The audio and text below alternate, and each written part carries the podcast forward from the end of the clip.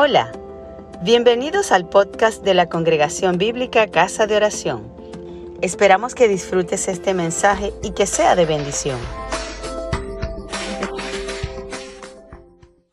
He titulado la reflexión de hoy Misión hasta el fin del mundo. Y seguramente ya allí ustedes saben hacia dónde vamos en el contexto de este mandato bíblico que nos dejó Jesús de la gran comisión.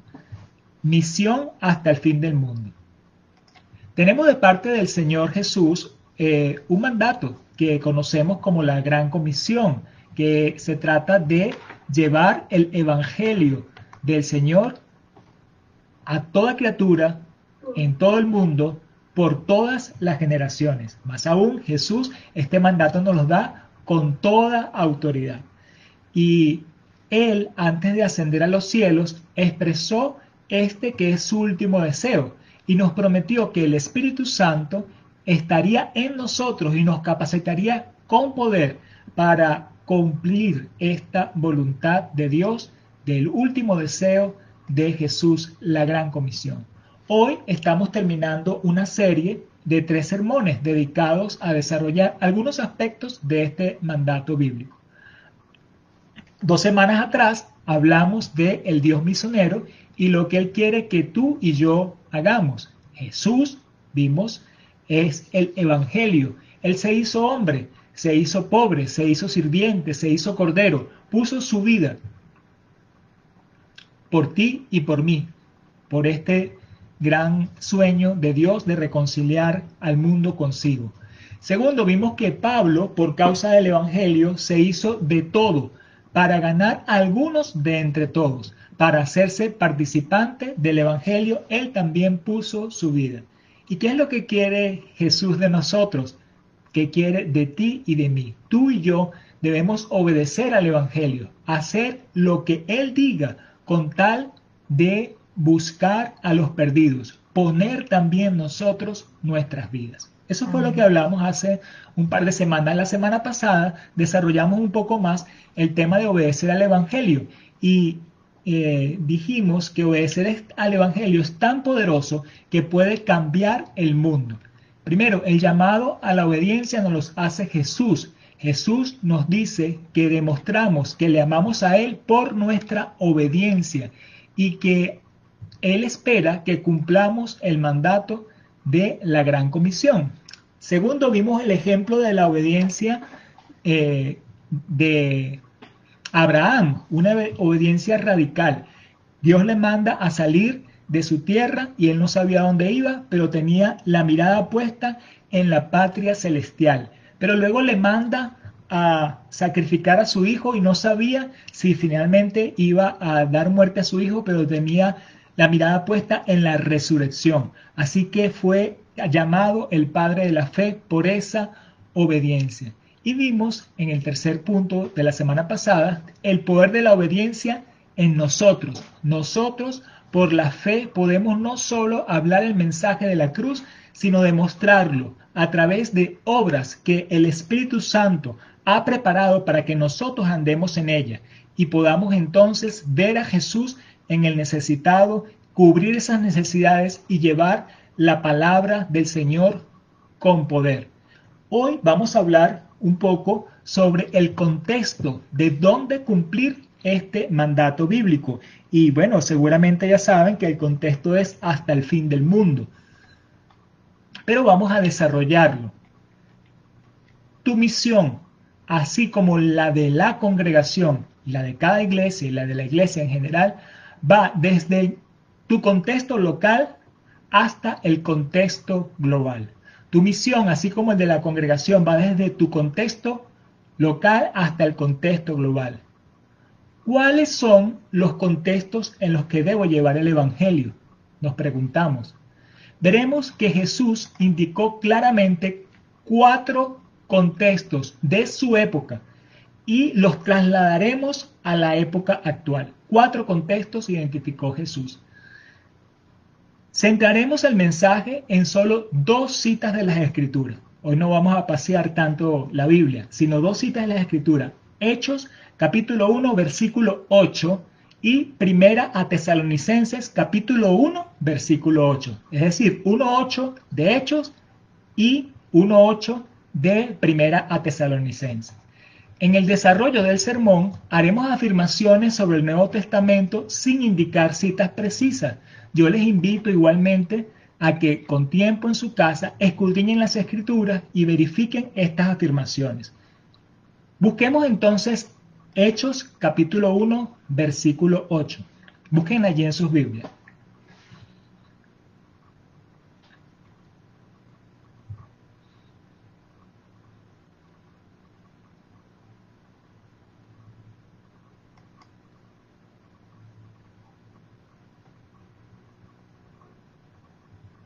Hechos 1.8. Leemos la palabra en el nombre del Padre, del Hijo y del Espíritu Santo. Leamos todos al unísono. Dice, pero recibiréis poder cuando haya venido sobre vosotros el Espíritu Santo y me seréis testigos en Jerusalén, en toda Judea, en Samaria y hasta lo último de la tierra. Hechos 1.8. Ahora vamos a buscar un poquito más adelante, eh, primera carta a los tesalonicenses, capítulo 1, versículo 8. Primera tesalonicenses 1.8. Búsquenlo allí en sus Biblias y vamos también a leer al unísono. Primera tesalonicenses 1.8.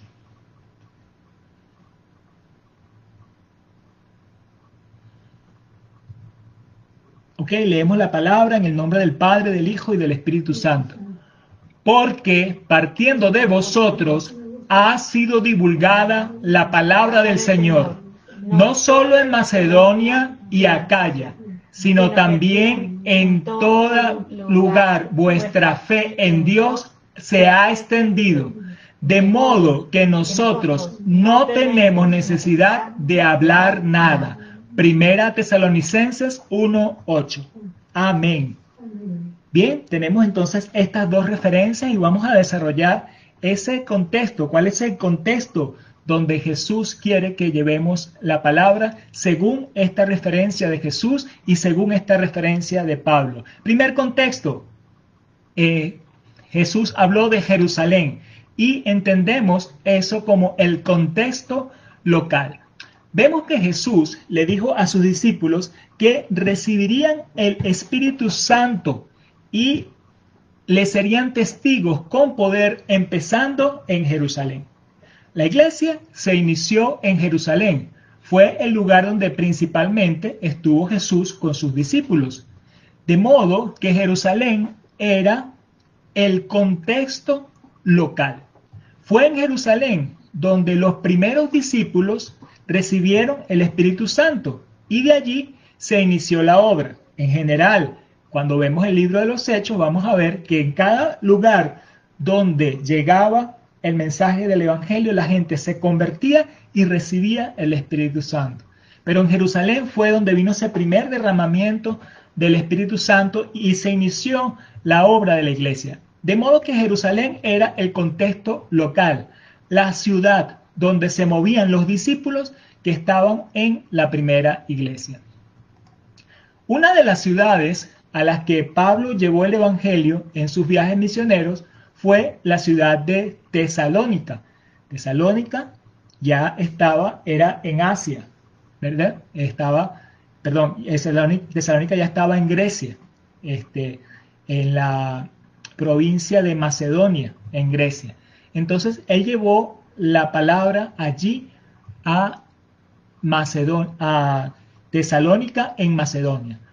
Pablo elogió el trabajo de fe que habían hecho los tesalonicenses en su ciudad, que desde allí empezaron a llevar el Evangelio. Entonces ellos empezaron a trabajar en su propia Tesalónica para llevar el Evangelio. Y eso fue motivo de elogio de Pablo. Nosotros, como discípulos de Jesús, estamos también en un contexto local hoy en día, donde nos movemos cotidianamente. Para mí, por ejemplo, este contexto ha sido la Universidad Simón Bolívar Sartenejas, donde he pasado casi toda mi vida. Ahora, este contexto local puede ser nuestro lugar físico, pero también nuestros círculos en las redes sociales, ahora que estamos en la virtualidad, que estamos en una nueva generación digital. Allí tenemos que cumplir el mandato del Evangelio, de hacer discípulos y asimismo ver a Jesús en el necesitado y servirle. Estamos viendo nosotros a Jesús allí, estamos llevando su palabra. Algunas personas sueñan con servir al Señor en sitios exóticos, pero no lo van a poder hacer si no han empezado por hacerlo en su propio entorno, porque así fue como lo estableció eh, el Señor mismo. Tenemos nosotros primero que aprender las cosas en nuestro propio entorno para luego poder ir hacia otro. No solo en lo individual, sino como comunidad de fe, tenemos que obedecer al Evangelio y organizarnos para hacerlo en nuestro contexto local. Entonces hemos visto eh, ese primer contexto donde nos llamó Jesús, Jerusalén, nuestro contexto local. En el caso de los tesalonicenses, la propia Tesalónica. En el caso mío ha sido eh, Universidad Simón Bolívar Sartenejas. En el caso tuyo, donde el Señor te ha puesto. En el caso de nosotros como congregación, tal vez nuestras familias. Ese es un contexto local, pero tenemos que llevar el Evangelio en ese contexto local. Nuestros círculos sociales son contextos local.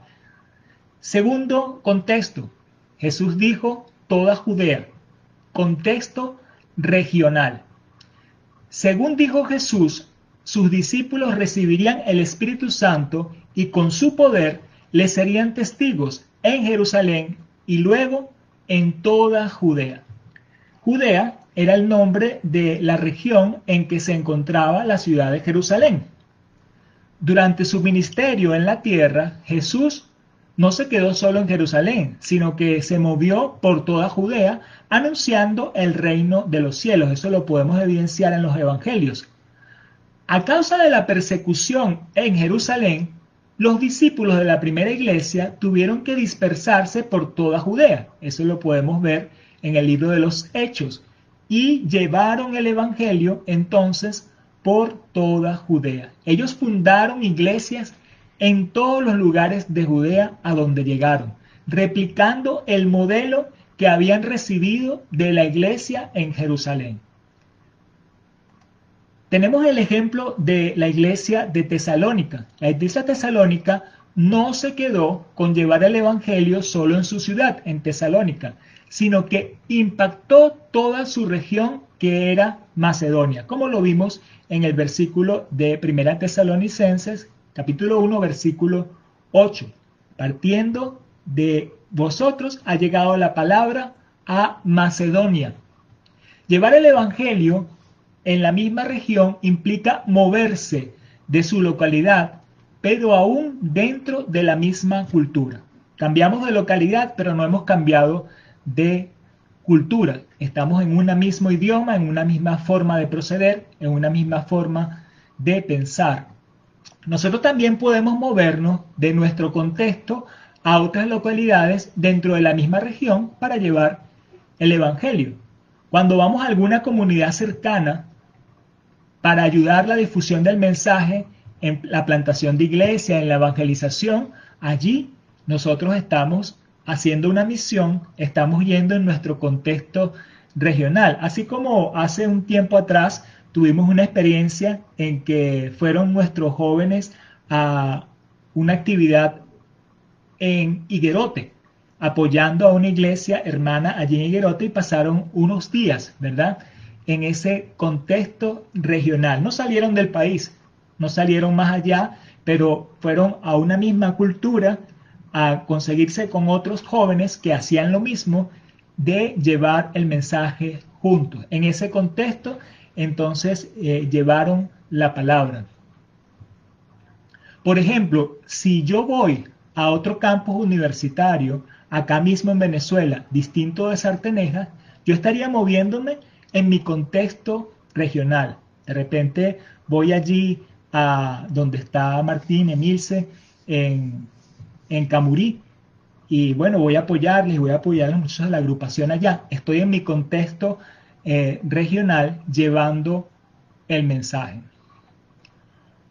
Hoy en día, los venezolanos tenemos una situación particular. Estamos dispersos en distintas partes del mundo. Allí en esos lugares de dispersión empiezan a reunirse entre venezolanos, hacen asociación de venezolanos, asociación de los venezolanos que están en Paraguay, por ejemplo. Empieza naturalmente a haber un contacto porque hay una identificación de la misma cultura. Entonces hubo una, un desplazamiento, pero están dentro de la misma cultura. Llevar el Evangelio en este contexto sería como Judea en el tiempo del Nuevo Testamento, aunque no se está en una misma localidad, sino en una localidad diferente, se tiene la misma cultura. Tú, por ejemplo, que eres venezolano y estás fuera del país, a lo mejor allí donde estás, consigues a otros venezolanos y empiezas con ellos a formar eh, este, discípulos, a llevarles la palabra. Bueno, estás dentro de ese contexto regional, porque estamos todavía dentro del mismo idioma, la misma cultura, a pesar que nos desplazamos eh, físicamente. También, este, eso también pasa no solo en el entorno físico, sino en medios virtuales. Nos unimos en grupos con gente que comparten una misma cultura y tienen cierto interés común. Entonces en esos grupos de redes sociales empezamos nosotros también a poder llevar la palabra. Esos grupos en las redes sociales donde no éramos nativos, pero empezamos a hacer vida, podemos llevar allí también el Evangelio.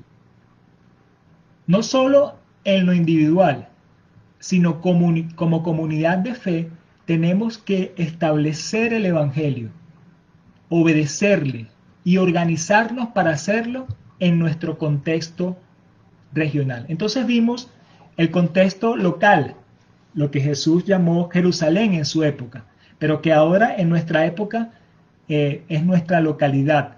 Puede ser una localidad física o una localidad, por decirlo así, relacional. Vimos el contexto regional, lo que Jesús llamó Judea, que tiene que ver con la localidad mayormente cultural, una misma cultura. Implica lo mejor una distancia eh, física un desplazamiento físico o virtual en, en nuestro contexto actual, pero estamos llevando dentro de la misma cultura.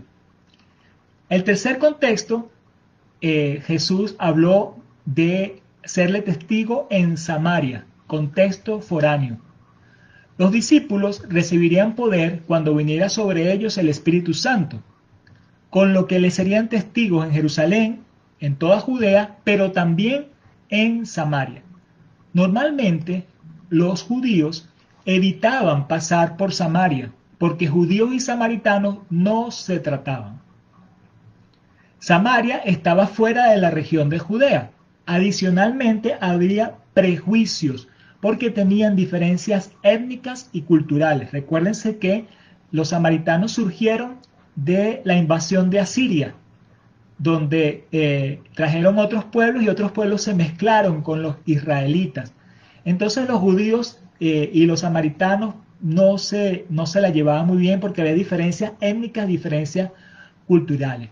Pero en cierta oportunidad Jesús estaba de camino con sus discípulos y le dijo que le era necesario a Jesús pasar por Samaria. Los discípulos se maravillaron de eso, les pareció algo muy extraño. Era necesario pasar por Samaria. Pero así Jesús le modeló a sus discípulos que hay que superar los prejuicios y las diferencias para ir y llevar el mensaje. ¿Recuerdan ese pasaje? Jesús entonces habló a una mujer samaritana, superando varias barreras que habían. Jesús dio el ejemplo al ir a Samaria. Cuando hubo la primera persecución de la iglesia en Jerusalén, relatada en el libro de los Hechos, Samaria fue uno de los lugares a donde ellos tuvieron que irse. Los discípulos se fueron a Samaria porque estaban huyendo de la persecución en Jerusalén. Seguramente llegaron a Samaria y consiguieron personas que ya habían oído de Jesús, porque Jesús había pasado por Samaria. Pero en Samaria ellos también plantaron iglesia. En Samaria también llevaron el Evangelio. Y entonces les tocó llevar el Evangelio a los samaritanos, superar esa barrera social, esa barrera cultural. Tuvieron allí que hacer discípulos. La iglesia de los tesalonicenses también nos dio ejemplo. porque Ellos no se conformaron con llevar el mensaje a los de Tesalónica, su localidad, o a Macedonia, que era su región, sino que se fueron también a Acaya. Acaya era una península, una provincia también de Grecia, pero que estaba un poco apartada de Macedonia. Y los tesalonicenses fueron hasta Acaya. Seguramente habían diferencias regionales entre Macedonia y Acaya, pero ellos fueron allí a llevar la palabra. Nosotros también tenemos que estar dispuestos a superar las barreras de cultura, de prejuicio, para llevar la palabra en lugares fuera de nuestra región o de nuestro contexto natural, en ese contexto foráneo. Yo tuve oportunidad oportunidades de visitar la Universidad de las Antillas Holandesas en Curazao, con el propósito de ayudar al movimiento cristiano en ese lugar. En esas oportunidades yo estaba fuera de mi región.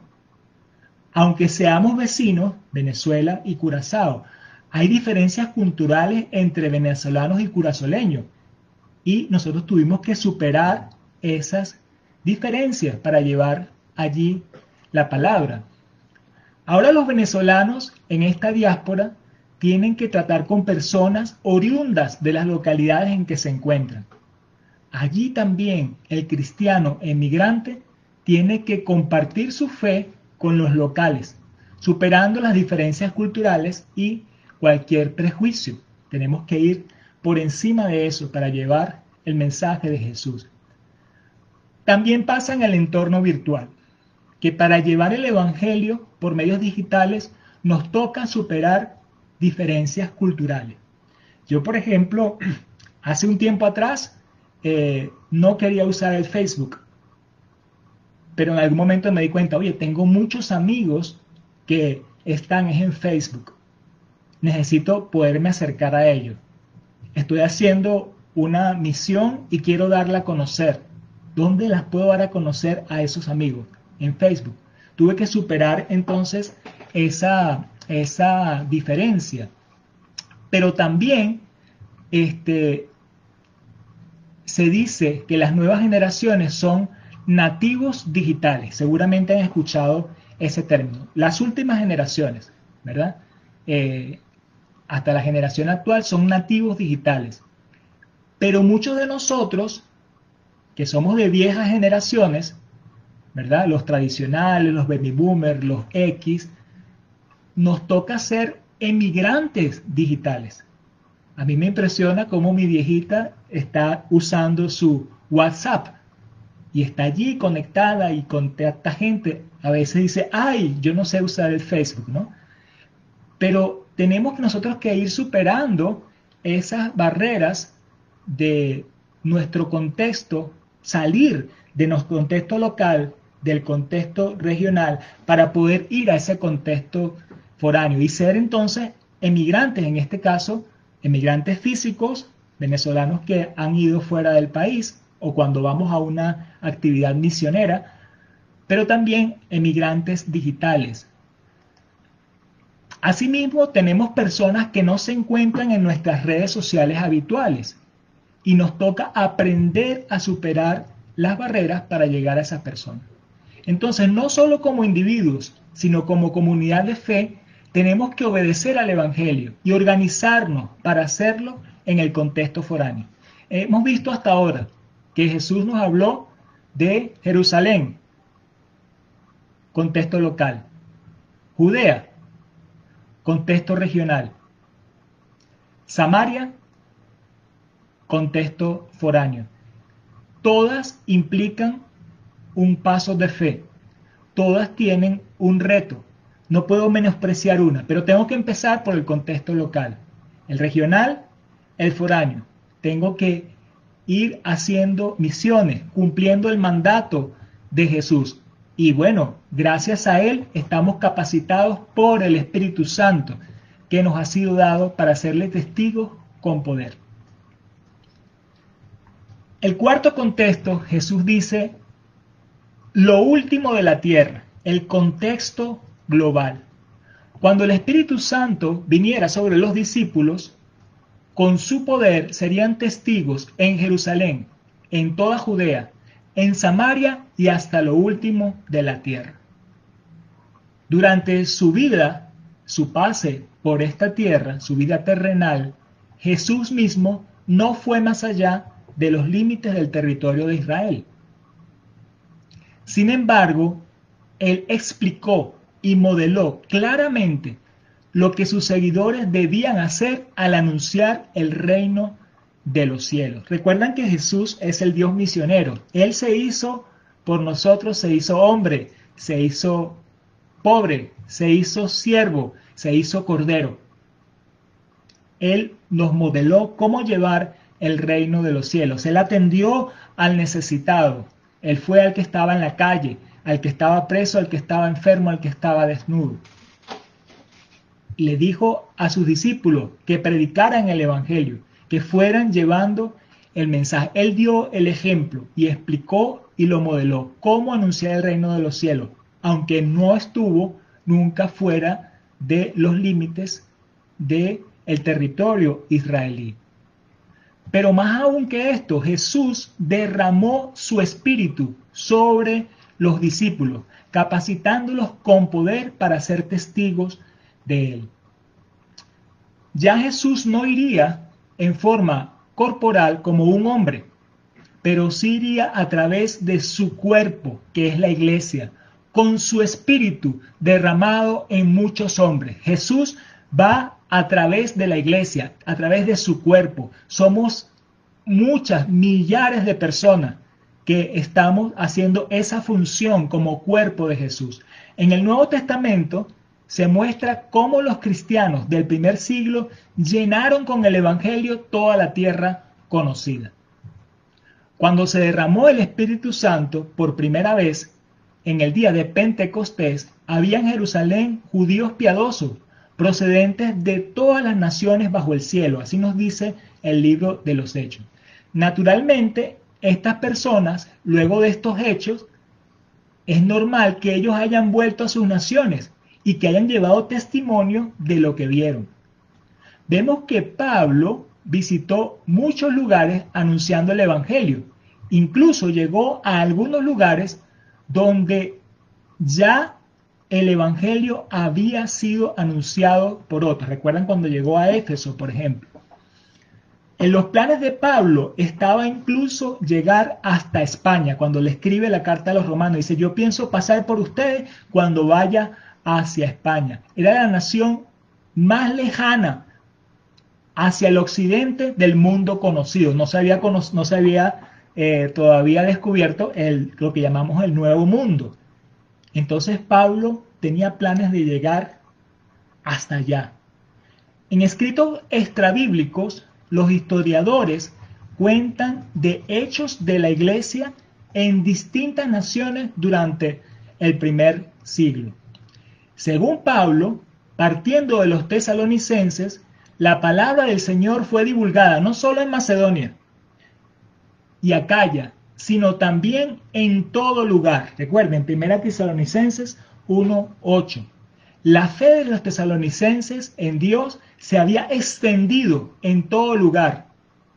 El hermano Rafael Canadá, director actual de Enfoque Global, dice que he estudiado que la iglesia de Tesalónica en los primeros 100 años envió misioneros al norte de África, a Europa, a Asia Central y hasta la China.